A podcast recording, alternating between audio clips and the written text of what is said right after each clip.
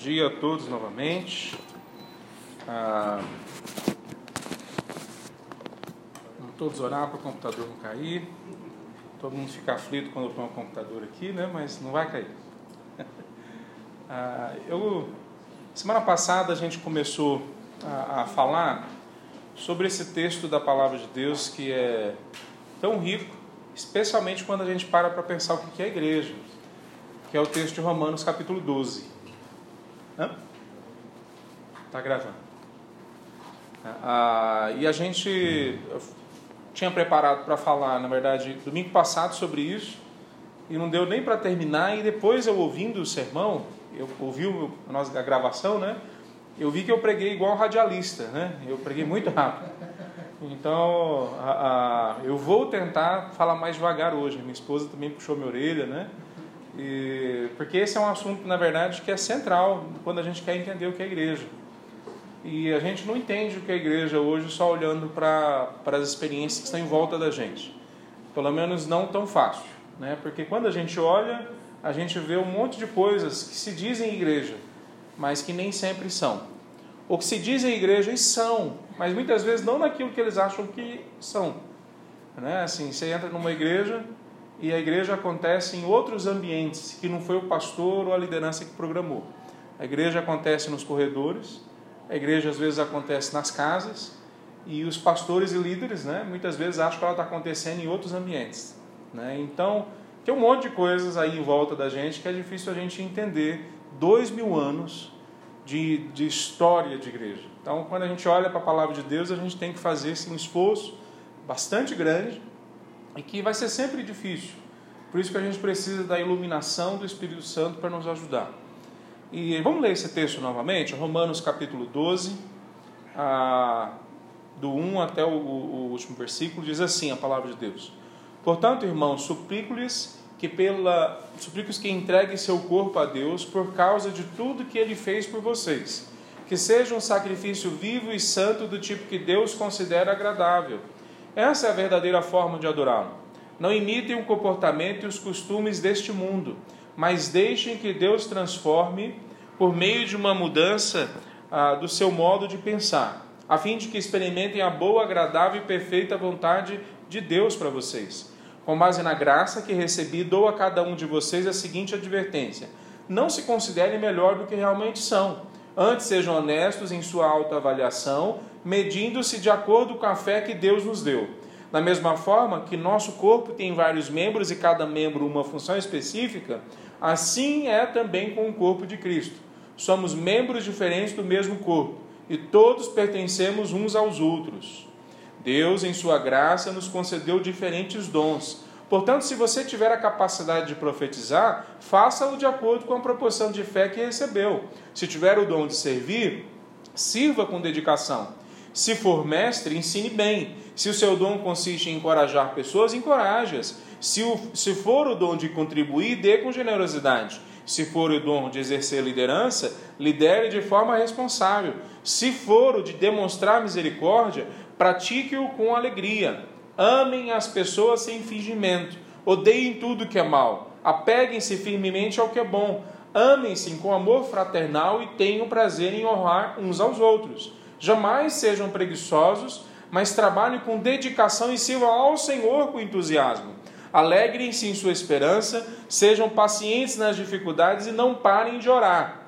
Quando membros do povo santo passarem por necessidade, ajudem com prontidão. Estejam sempre dispostos a praticar a hospitalidade. Abençoem aqueles que os perseguem, não os amaldiçoem, mas ore para que Deus os abençoe. Alegrem-se com os que se alegram e chorem com os que choram. Vivem em harmonia uns com os outros. Não vivam, não sejam orgulhosos, mas tenham amizade com gente de humilde condição e não pensem que sabe tudo. Nunca pratiquem mal com mal. Pensem sempre em fazer o que é melhor aos olhos de todos. No que depender de vocês, vivam em paz com todos. Amados, não se vinguem, nunca se vinguem. Deixe que a ira de Deus se encarregue disso Pois assim dizem as Escrituras: A vingança cabe a mim, eu lhes darei o troco, diz o Senhor. Pelo contrário, se o seu inimigo estiver com fome, dele de comer, se estiver com sede, dele de beber. Ao fazer isso, amontoará brasas vivas sobre a cabeça dele. Não deixem que o mal os vença, mas vença o mal praticando o bem. Senhor Jesus, a tua palavra foi lida e nós clamamos a ti agora que o Senhor venha aplicá-la aos nossos corações. Nos dê a capacidade de raciocínio e de memória que honre a ti, que honre o teu nome. E nos proteja, ó Pai, da ação do, de Satanás, da ação do mal, das distrações, que o nosso coração possa ser guiado pelo Teu Espírito, para que entendamos o que o Senhor quer para nós hoje. Em nome de Jesus. Amém. A semana passada nós falamos então que a pessoa, na realidade da nova criação, quer dizer, nós já somos nova criação, ela só é transformada, feita inteira, santificada, numa íntima e profunda relação com o corpo de Cristo. Não existe cristão lobo solitário. Ele é uma contradição. Quando alguém diz que é crente, mas não faz parte de um corpo, de um corpo local, um grupo de pessoas que seguem a Cristo Jesus, é uma contradição. Cristo nos criou nessa nova criação dentro de uma comunidade. E eu citei, por exemplo, semana passada, que diante disso, quando a gente olha para o Novo Testamento, não tem um único texto que fala do cristão como sendo uma pessoa sozinha andando numa caminhada religiosa de descoberta. A descoberta dele é sempre conjunta, é sempre em grupo, é sempre numa família, família de Cristo, corpo de Cristo.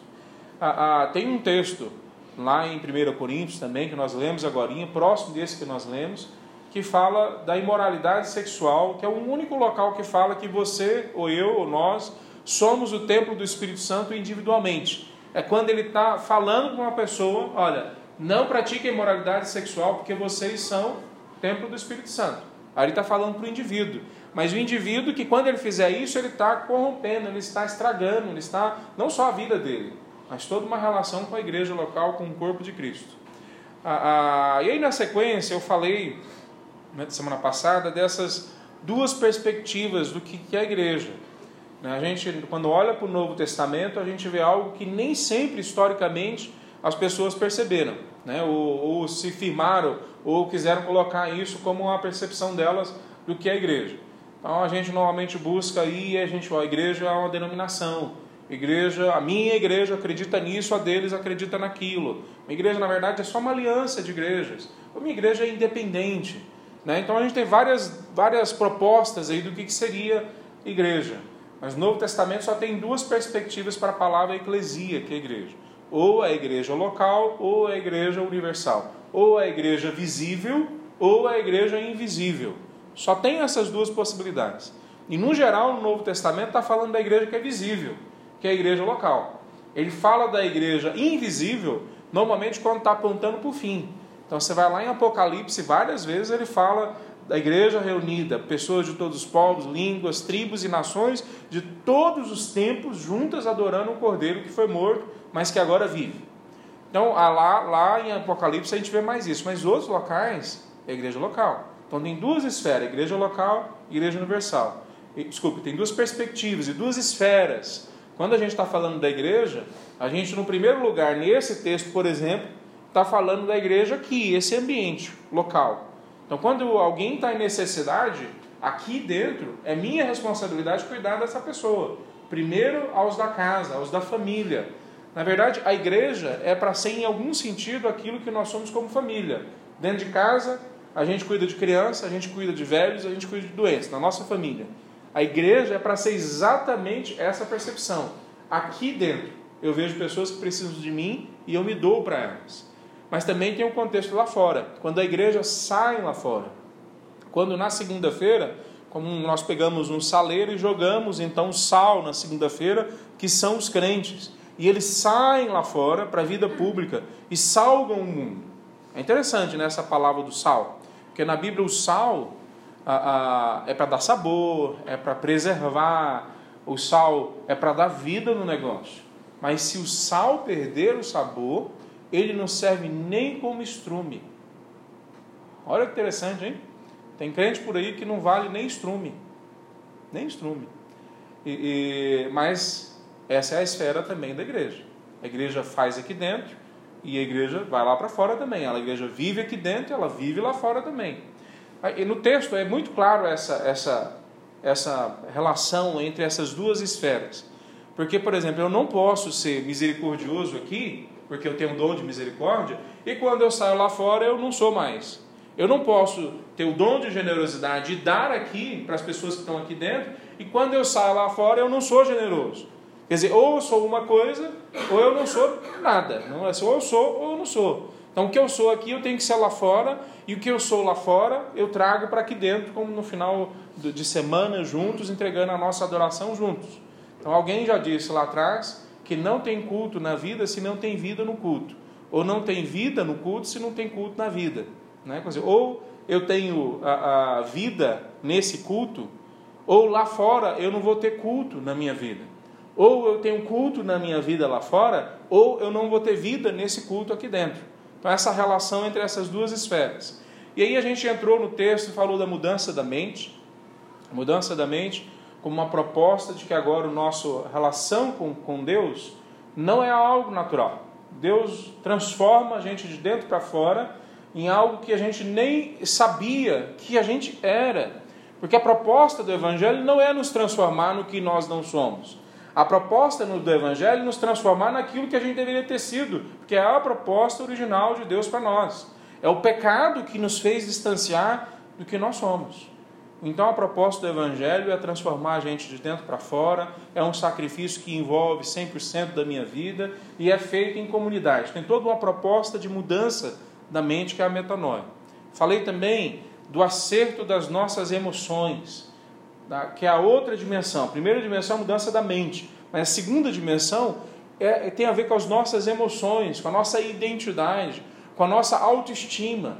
Né? Então a minha identidade agora ela não é um esforço meu pessoal, porque eu fui no psicólogo, um psiquiatra, porque eu consegui avaliar meu passado, porque eu descobri os meus gostos, as minhas tendências, a minha na, na biblicamente o que a palavra de Deus está dizendo para nós é que nós não sabemos quem nós somos.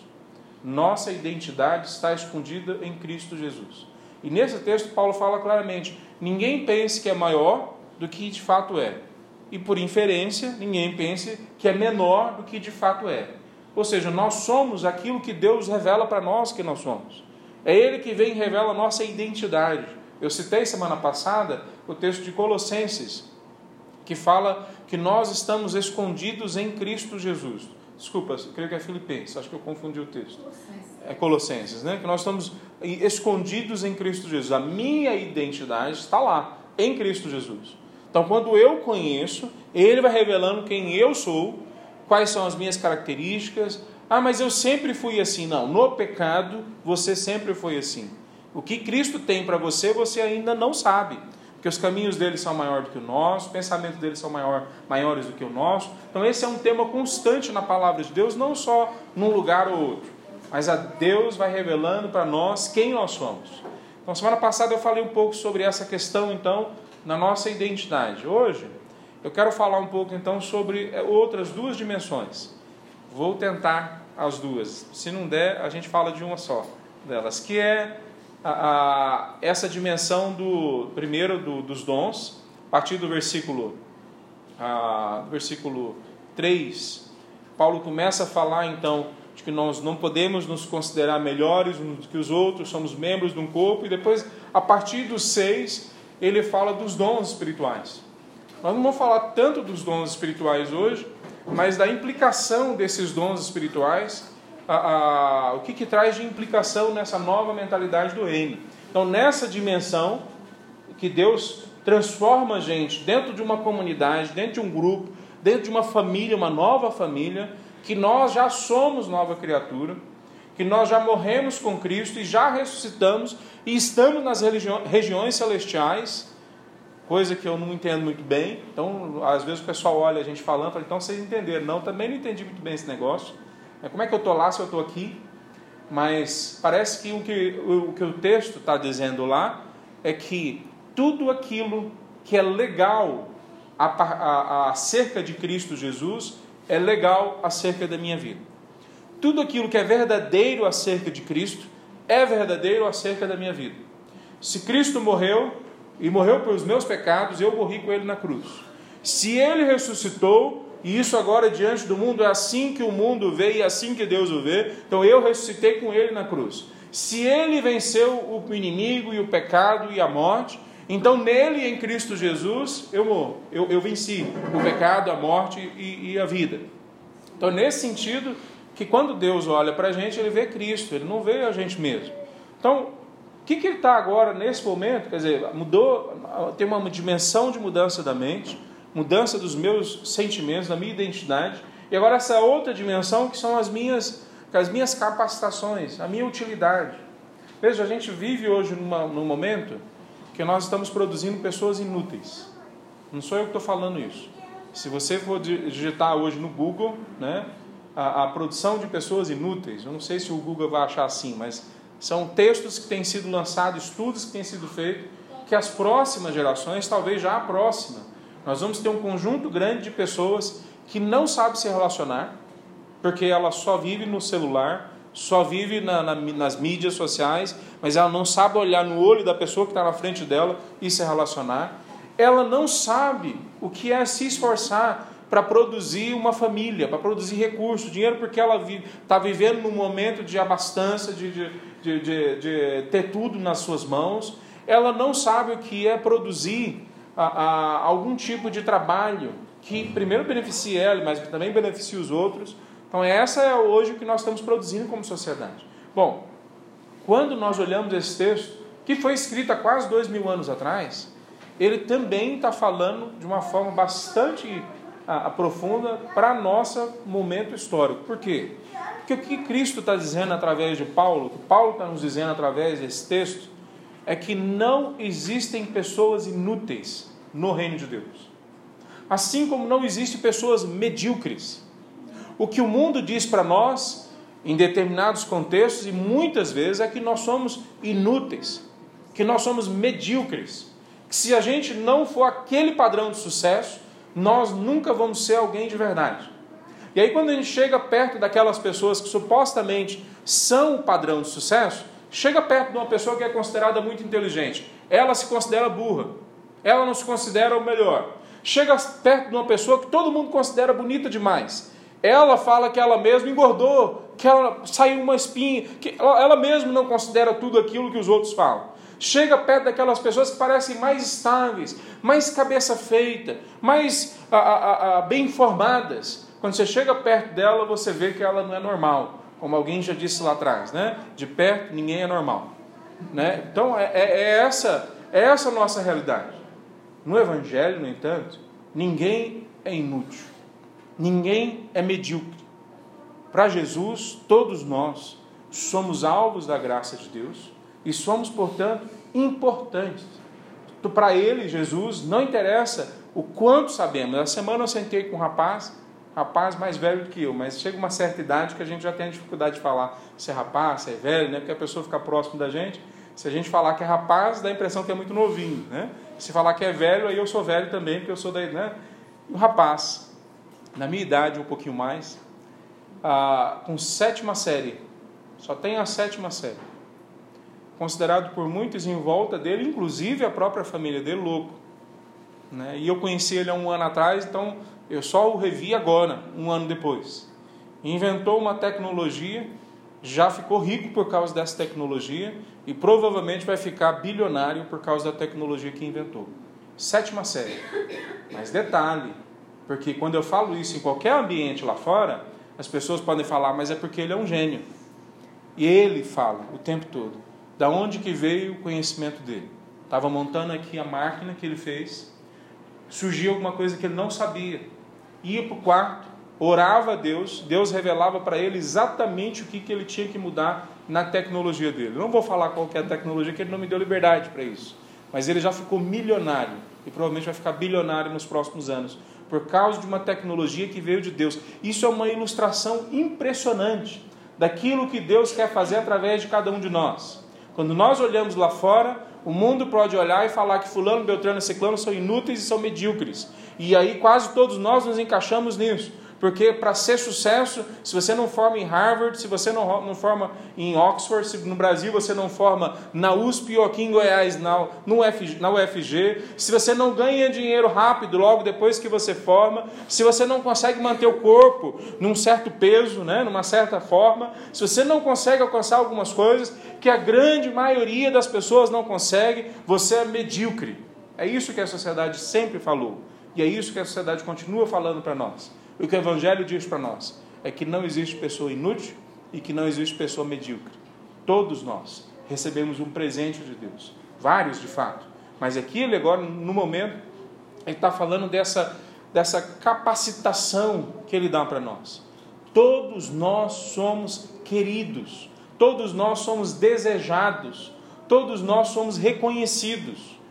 Veja, uma das coisas que faz as pessoas perderem a medida da sobriedade é quando ela não consegue ver algo que é maior do que ela. Uma das coisas que faz as pessoas entrarem em depressão, uma das coisas que faz as pessoas desistirem da vida, é quando elas não conseguem abraçarem algo que é maior do que elas. Não é dizer que eu estou lutando por algo grande simplesmente, é que aquele negócio grande é maior do que eu. Quer dizer, eu posso estar plantando uma igreja, mas eu sou maior do que a igreja. Porque quando eu planto a igreja, o que eu quero é meu reconhecimento.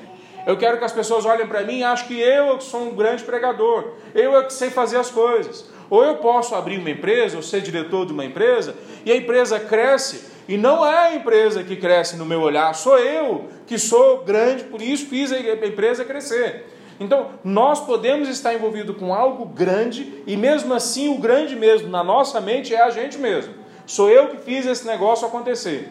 Quando nós olhamos para cá, para o texto bíblico, ele está falando o seguinte: nós já somos reconhecidos antes de fazermos qualquer coisa.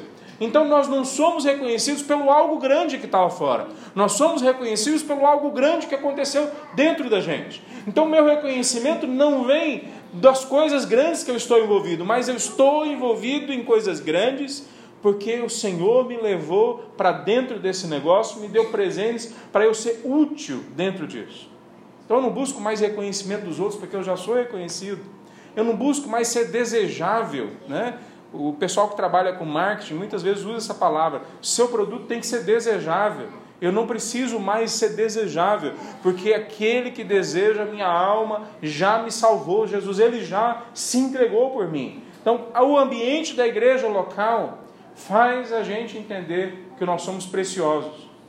Qual outro ambiente que faz isso? Uma família também faz isso, ou deveria fazer isso. Mas o ambiente da igreja local é o, o encorajamento, o desafio que Deus nos dá.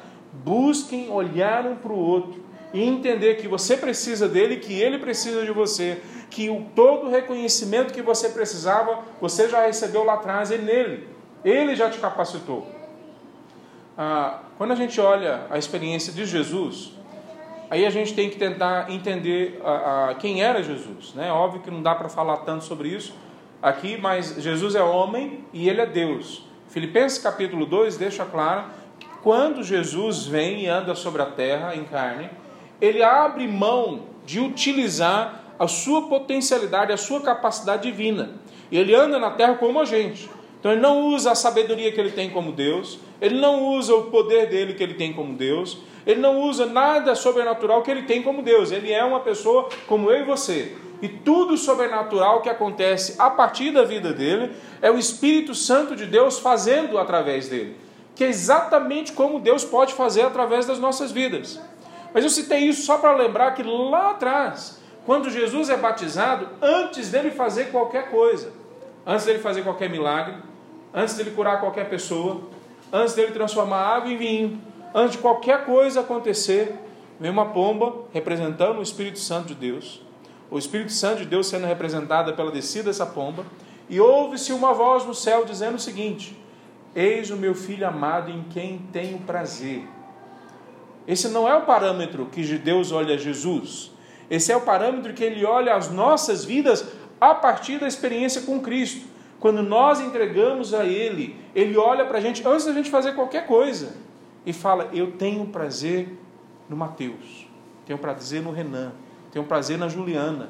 Não porque eles fizeram algo, mas porque eles fazem parte agora dessa comunidade que, que eu estou junto com eles, eu ando no meio deles, eu ando dentro deles, eu ajo através deles. Os dons deles não é o que torna eles úteis, simplesmente. Não são simplesmente a capacidade deles de fazerem coisas, mas é o fato de que eu estar, de eu estar na vida deles e agora eles são preciosos para mim. Veja, quando a gente olha então os dons, a gente está lidando com, com dois extremos a, a, que a gente pode cair na nossa vida. O primeiro extremo é um egoísmo um egoísmo cínico, um egoísmo cego muitas vezes, de que isso aqui foi dado para mim. Então, isso aqui foi dado para mim. É o meu dinheiro, é o meu tempo, eu faço do jeito que eu quero. É a minha família, aqui quem manda sou eu. Aqui são os meus dons, aí a gente leva para a igreja. Eu prego do jeito que eu quero, da maneira que eu quero, ninguém vai me ensinar. Aqui eu faço do jeito que eu quero, eu ando sozinho. A minha experiência com Deus é só eu que mando, ninguém entra na minha experiência. Então a gente, o que essa comunidade do reino onde nós aprendemos a usar o dom do Espírito, os dons do Espírito Santo e aprendemos a caminhar influenciados pelo Espírito Santo, ela expulsa a gente, ela traz a gente para longe desse egoísmo cínico e cego. Mas por outro lado também traz a gente de um outro extremo que a gente pode cair, que é essa comiseração dilacerante. Sabe, esse sentimento de inferioridade, de que a gente nunca consegue alcançar o parâmetro de excelência dos outros, ou dessa igreja, ou daquela igreja, ou dessa denominação. Eu nunca consigo ser tão aberto quanto eu gostaria, eu nunca consigo ser tão gentil, eu nunca consigo ser tão inteligente, eu nunca consigo. Por que, que isso é destruído dentro dessa comunidade do reino? Porque aqui todos são importantes.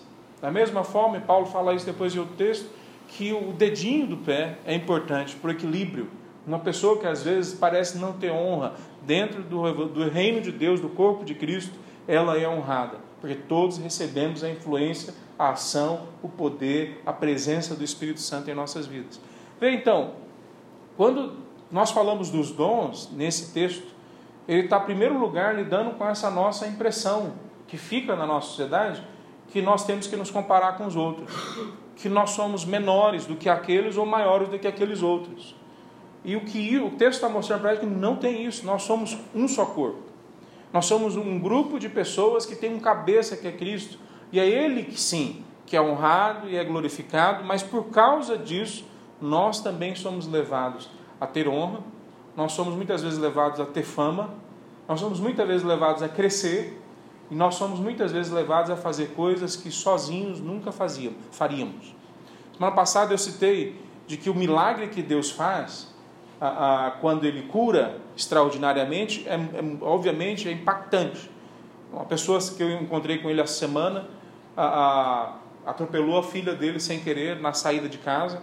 Ele gritou para a esposa, a esposa disse que a filha estava para lá, ele pensou que estava para lá e saiu e passou em cima da filha dele de dois, três aninhos. E a hora que ela gritou, ele parou a caminhonete e a caminhonete parou em cima dela. E ele teve que entrar de novo dentro da caminhonete, dar ré, para tirar a caminhonete de cima da filha, pegou a filha, as pernas dela destruídas, carne separou do osso, leva para isso no interior do Valânia, do Verlândia, interior aqui de Goiás, levou para o posto de saúde, chegou lá, todo mundo ficou desesperado, os enfermeiros começaram a chorar, ele, imagina o coração dele como é que estava como pai, ele começou a orar e falou para Deus, eu sou um idiota, como é que eu fiz isso com a minha filha? Me perdoa, mas cura minha filha. O médico foi acionado, chegou correndo no hospital. Quando o médico chega, o médico vem vindo, ele com a filha aqui, o médico vem vindo, ele vira de costa para as perninhas da filha dele, para o corpo dela que tinha sido machucado, fica só olhando para o rosto dela. E quando ele começa a, a, a, a, conversar com o médico que chegou e tal, aqui olhando, o médico começa a brigar com ele. Você é o responsável Aí você faz um negócio desse, e tirar de casa essa hora por causa disso, e ele não entende nada, e o médico continua brigando com ele, a filhinha dele pega na mão dele, senta na, na, na maca, desce da maca e fala: Vamos embora, papai. Jesus me curou. Aí ele olha e vê as perninhas da filha dele curada. Ele falou: Vai lá na cidade, você vai ver o que impacto que fez na vida das pessoas. Mas veja só, esse é o poder de Deus que cura vidas. Mas o poder de Deus não cura só de forma milagrosa. O poder de Deus age também quando Ele escolheu você lá atrás e te deu um dom, te deu uma oportunidade, te deu condições de fazer uma faculdade, te deu capacidade de raciocinar, se preparar, preparar coisas que outros talvez não, não receberam a mesma coisa.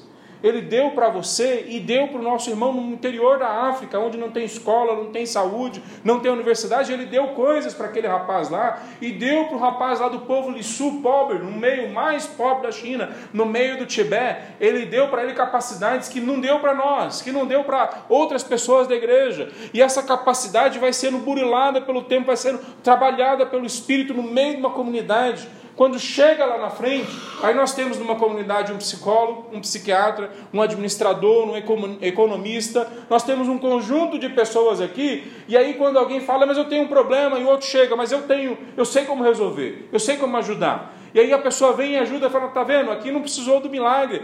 Não, o milagre começou lá atrás, quando Deus fez a todos nós úteis. Nenhum de nós é medíocre, por quê? Porque nós somos bons? Nenhum de nós é medíocre. Porque Ele lá atrás nos deu dons, Ele lá atrás nos deu capacitações e nos deu coisas que outros muitas vezes não têm. e só para ficar claro, Deus dá para todos. O maior dos ateus, as capacidades dele veio de Deus. O maior, uma, a pessoa mais indiferente à obra do Espírito, a capacidade dele veio de Deus. Mas semana passada eu citei isso e falei: a diferença é que quando a gente vem para o ambiente da igreja, a gente faz coisas que só na relação humana, só na relação do natural, nós não conseguimos explicar como que teve o resultado que teve. Então, o pastor prega uma mensagem antiga, de mais de dois mil anos, uma mensagem muitas vezes cafona para o mundo lá fora, e de repente pessoas se convertem. Ele vai num local, fala com uma família que foi sempre fechada para o Evangelho, e Deus muda aquela família eles se tornam entusiasmados com a ação de Deus na vida deles e na vida dos outros. Ele pega um ateu, um ateu que não acredita em nada extraordinário, nada miraculoso, pega esse homem com 18 anos de idade, num acidente, que ele é salvo do acidente de um jeito que ninguém consegue explicar, joga esse homem no meio de uma tribo, no meio de um povo lá no Tibete, e o cara é um gênio. Ele podia estar ganhando milhões com a mente dele, mas ele vira para você e fala assim: até 18, 19 anos da minha vida eu trabalhava para o governo dos Estados Unidos, eu trabalhava quebrando o código de segurança como esses hackers, né? E um dia Deus apareceu para mim e mudou tudo no meu coração. Eu não consigo mais trabalhar para ganhar dinheiro, eu não consigo mais trabalhar para ter sucesso. Eu estou no meio dessas montanhas aqui não porque eu quero, e não porque eu acho bonito e legal, as pessoas vão gostar de mim se eu fizer isso. Eu estou aqui porque eu não consigo ficar em outro lugar a não ser aonde Deus me coloca. Isso me preenche, isso me enche, isso me transforma, isso eu não consigo segurar. É Jeremias. Se vocês leram essa história, vocês sabem disso. Jeremias fala: Eu não vou mais profetizar. Jeremias é o profeta chorão, né? Toda vez que ele profetiza, ninguém acredita e ele chora. E aí o pessoal taca ele imposto, taca ele cadeia, reclama dele e coloca ele sempre no canto da sociedade. Ele está jogado no canto, nunca na frente. E aí ele fala: Agora eu não vou mais profetizar. Aí ele fala assim: Mas quando eu falo isso, cresce dentro do meu peito um calor, um, um fogo, um negócio vai crescer. Quando eu vejo, eu não consigo segurar e eu começo a profetizar. Isso é o dom espiritual algo que não é explicado só pelas nossas capacidades físicas, naturais. Sou um professor de educação física, sempre ensinei. De repente, um dia, no jeito que eu ensino, a pessoa é transformada na minha frente, mas por que ela foi transformada? Porque o Espírito Santo usou a minha vida naquele momento de uma forma diferente. Então, o que são os dons espirituais? É, é esse exercício que desde Gênesis a gente vem, vem recebendo essa orientação da palavra de Deus. Qual que é o exercício? De que nós somos co-administradores, co-gestores do que Deus fez. Então Ele nos dá presentes, Ele nos dá a, a, a, capacitações, potencialidades, Ele usa as nossas vidas do jeito que Ele quer e Ele nos ajuda a entender que nós temos que gerenciar isso. Então, dons tem a ver com mordomia. Dons não tem a ver com demonstração de poder. Dons não tem a ver com mostrar quem é que manda. Lá fora pode ser você, aqui dentro quem manda, não tem a ver com isso. Dons tem a ver com mordomia. O que Deus me deu, eu uso para todos.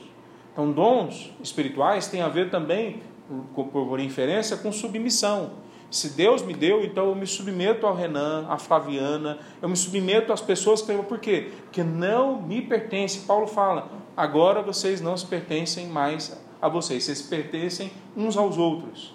Então, ele, o parâmetro que ele coloca para a gente, agora então é um parâmetro de excelência. Né? Qual que é o parâmetro de excelência que ele coloca? Primeiro é relacional, o dom não é para mim, é para o outro. Segundo, tem que ser o melhor. Se você lidera e faça o melhor. Se o seu dom é encorajar, faça da melhor forma. Se administrar, administre da melhor forma. E terceiro, tem a ver com a fidelidade. Você é honesto com aquilo que Deus te deu. Você não luta por algo que Deus não te deu para lutar. Se Ele colocou isso nas suas mãos, você faz isso. Então, quando a gente está falando de dons, a gente está falando dessa complementariedade. É uma rotina que tem que entrar nas nossas vidas. Eu complemento o Eugênio, que eu complemento o Antônio, que complementa a Aline, e nós vamos assim um complementando o outro. Um pode pregar, o outro pode cantar, o outro pode não fazer absolutamente nada nesse ambiente, porque o corpo de Cristo não se limita a esse culto, a esse ambiente, ele sai daqui. E quando ele sai daqui, é que ele mostra toda a sua potencialidade. É lá fora é que nós mostramos uns aos outros. É lá fora que os nossos dons vão sendo cada vez mais esclarecidos.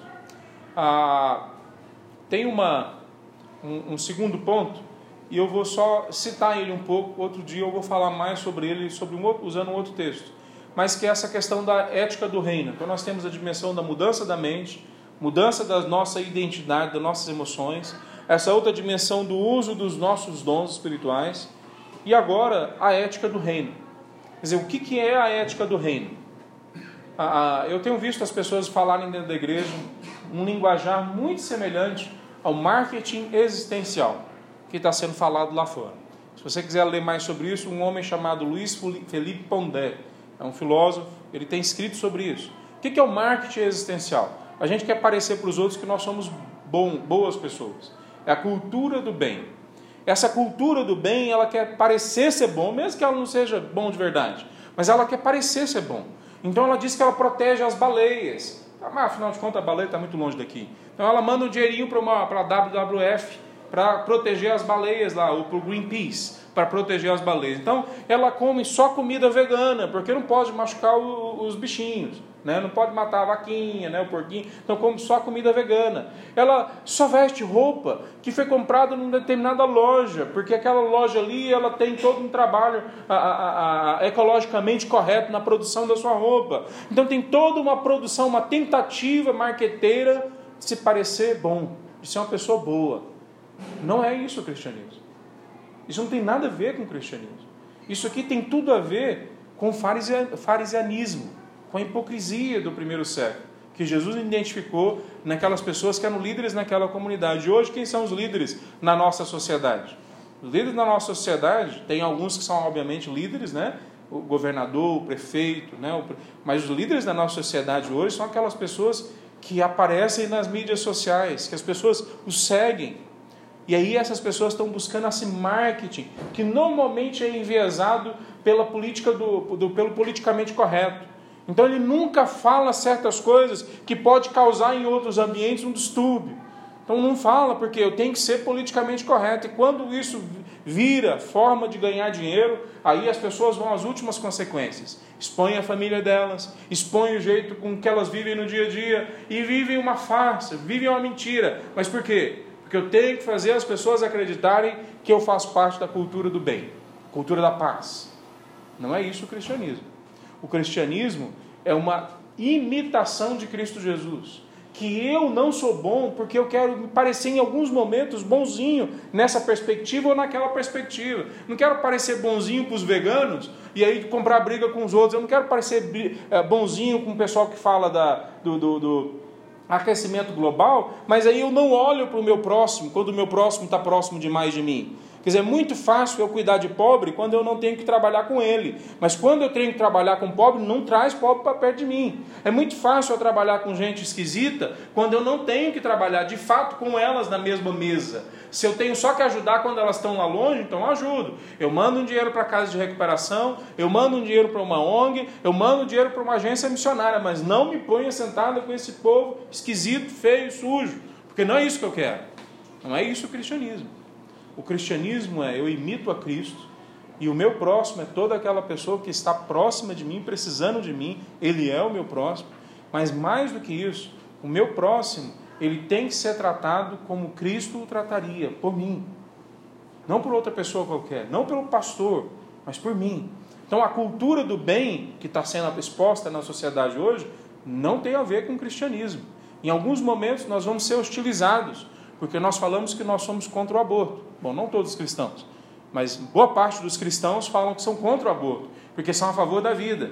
Mas num outro momento as pessoas vão bater palma para a gente, porque a gente cuida das, das, das, mães solteiras que ficaram soltas lá fora, que ficaram abandonadas, a gente cuida, inclusive daquelas que abortaram, porque o movimento feminista leva elas a abortarem, mas depois não cuida delas.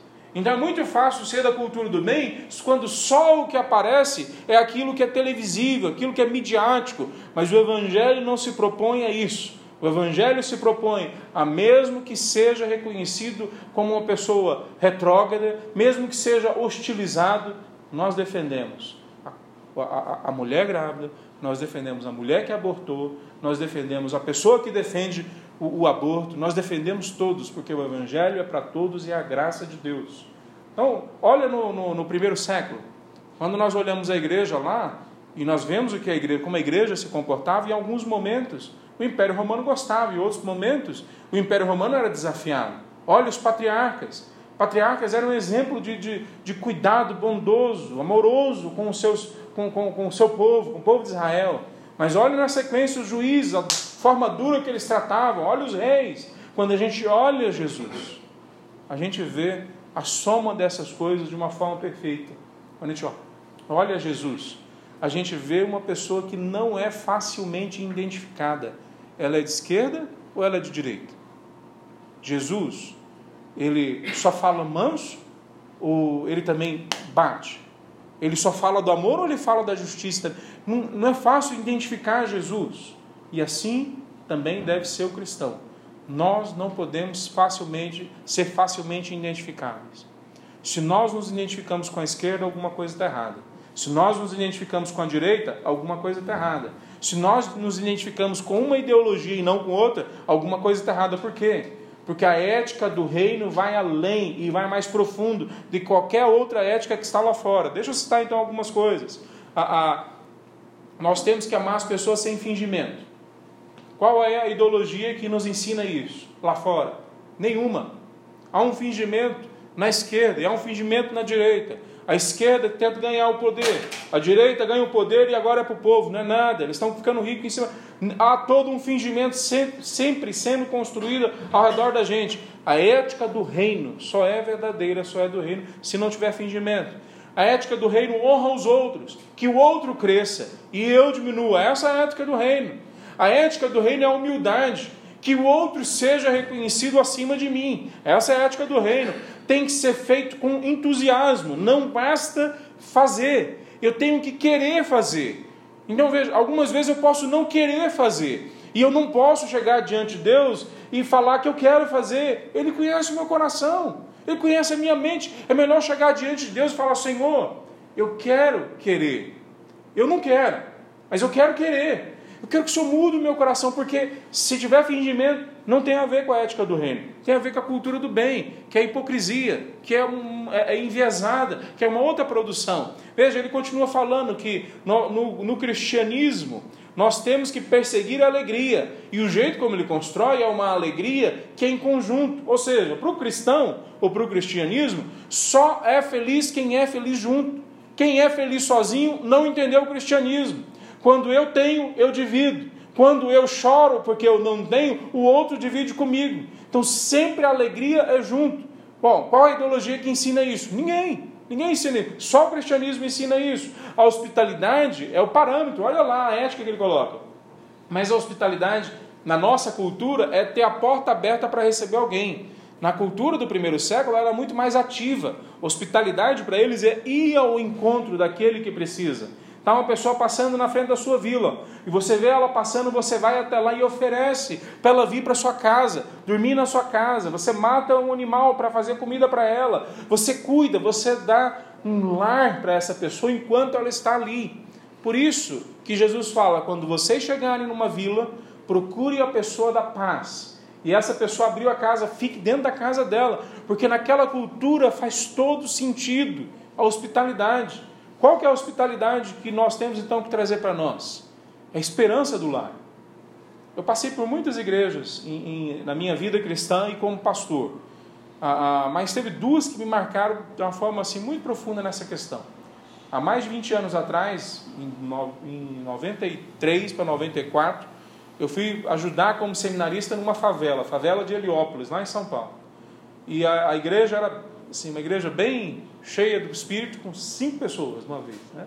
E eu fui pastorear como seminarista ainda, fui cuidar deles. E quando eu cheguei na, na, na casa deles, eu vi aquelas cinco pessoas, eu falei, isso aqui vai acabar do Natal para o Ano Novo. Né? Isso, acho que era novembro isso. Um amigo meu saiu de férias e pediu para eu cuidar. Falei, Natal para o Ano Novo acabou. Né? No janeiro não tem mais nada.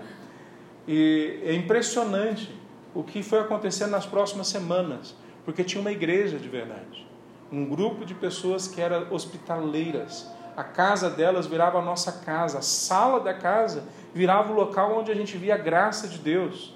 Eu fiquei impressionado, aquelas pessoas me levavam para comer o que eles não tinham durante a semana, porque eles eram pobres, moravam na favela. E eu, como seminarista, chegava lá com um pouquinho de dinheiro que eu tinha, era muito mais do que o que eles tinham ali para viver mas a casa deles foi só enchendo. Em seis meses nós tínhamos 120 crianças e 60 adultos juntos. A gente não sabia mais onde colocar a gente naquele local, porque aquele local era casa, era família, era lar. A outra igreja que me marcou muito, ano passado, eu fui numa igreja lá nos Estados Unidos, de rico, do lado do Capitol, que é o, o Senado lá dos Estados Unidos, né? a igreja batista de Capitol Hill. E a gente foi fazer um curso, mas nós ficamos dois domingos. E quando acabou o culto no domingo, nos dois domingos, eu fiquei olhando os membros, né? O que acontece normalmente no fim de um culto? Todo mundo sai correndo, volta para sua casa, afinal de contas tem alguém esperando ele para almoçar, né? tem que ir para algum local. Acabou o culto, eu fiquei olhando, porque eu li nos livros algumas coisas que eu queria checar. Agora eu vou ver se esse povo falou a verdade deles, né? Aí acabou o culto. Tinham africanos, tinham chineses, tinham indianos, tinham pessoas pobres, tinham negros americanos que vieram de favela do lado ali a, a seis milhas de onde, quatro, cinco milhas de onde eles estavam, seis e poucos quilômetros, né? Todo mundo junto, no final ninguém ia embora. Eu falei, esse povo não vai embora. Aí eles começaram a dividir em casas. Eles começaram a levar, não, vem, vem comigo aí. Aí você começa a ver, perguntar para eles, como, como que é o perfil da igreja? Não, a maioria da igreja são pessoas jovens, de etnias diferentes. A gente está falando de quatro quadras de distância do, do Capitol, do Senado norte-americano, no local onde os brancos ricos são a maioria. E uma igreja que acaba o culto, todo mundo vai para casa um do outro. Aí o culto lá termina mais ou menos uma hora da tarde, cinco horas da tarde tem outro culto. Aí eu falei, o que esse povo fica fazendo? Eles ficam na casa um do outro o dia todo, chega no finalzinho da tarde, 70% do que estavam de manhã vieram no culto da noite. Porque o, jovenzinho que veio da China foi almoçar na casa da irmãzinha. O jovenzinho que veio da Índia foi almoçar na casa do irmão lá da favela que morava e assistir o culto com eles. E eles foram dividindo. Isso é a hospitalidade do reino. Isso que é a igreja. É isso que a gente tem que colocar para acontecer nas nossas vidas. É isso que aonde nós vivemos, é esse ambiente que a gente vive o reino de verdade. Quando a gente sai daqui e fala, essas são as verdades principais. Qual que é a verdade principal? Que nós vamos ao encontro do outro, para que o outro, com aquilo que ele recebeu de Deus, impacte a nossa vida. E aquilo com aquilo que nós recebemos a, a, de Deus impacte a vida dele, na casa dele, no dia a dia dele, não só no domingo. Ele termina o texto: vençam o mal com o bem. Não deixem o mal vencer vocês. Como é que a gente faz isso? O outro é colocado na nossa presença, na nossa vida. Eu creio que um dos motivos que Deus faz isso é para sempre lembrar a gente que a gente precisa do completamente outro, de Jesus. Aquele que é completamente diferente. Os teólogos chamam assim, completamente outro é o Senhor Deus. Ele é totalmente diferente da gente, é dele que nós precisamos.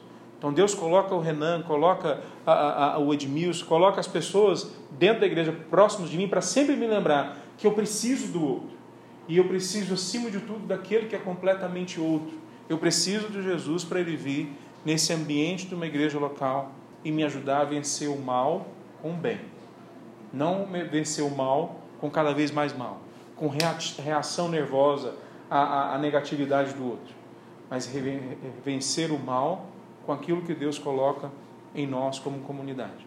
Ou seja, a graça de Deus é o que nos, nos conduz a ter uma mudança de mente, nos conduz a ter uma identidade baseada em Cristo Jesus, que nos conduz a entender que nós todos somos úteis no reino de Deus, porque Ele nos capacita a todos e que nos dá condições de viver a ética do reino. Quer dizer, nos dá condições de não ser fingidos, tentando parecer ser bons, mas ser bons porque Deus nos leva a oferecer para o outro aquilo que Ele tem oferecido para nós, e leva o outro a oferecer para nós aquilo que Ele tem oferecido para o outro. Que a gente possa a, a, ler mais esse texto, textos como esse. A gente vai, nas próximas semanas, falar de algumas conclusões que a gente tem que tirar sobre a espiritualidade. O que, que é espiritual? Né? Então a gente vai, a partir disso que a gente viu nessas duas semanas, tentar entrar um pouquinho nessa questão da espiritualidade. Tem batalha espiritual? Existe batalha espiritual? Como que funciona isso? Tem necessidade da gente se aprofundar no Espírito Santo? Isso é só para a gente, para os iniciados? Isso é só para quem tem né, dons extraordinários? Como, como que funciona isso na palavra de Deus? Como que a gente se prepara para o dia mal? Como é que, há, há possibilidade de se preparar para o dia mal? Quer dizer, o que, que Paulo, o que, que a palavra de Deus no Novo Testamento fala sobre isso? Nas próximas semanas a gente vai falar sobre a espiritualidade que o corpo de Cristo, dentro do corpo de Cristo, que a gente tem que experimentar. Vamos ficar em pé para a gente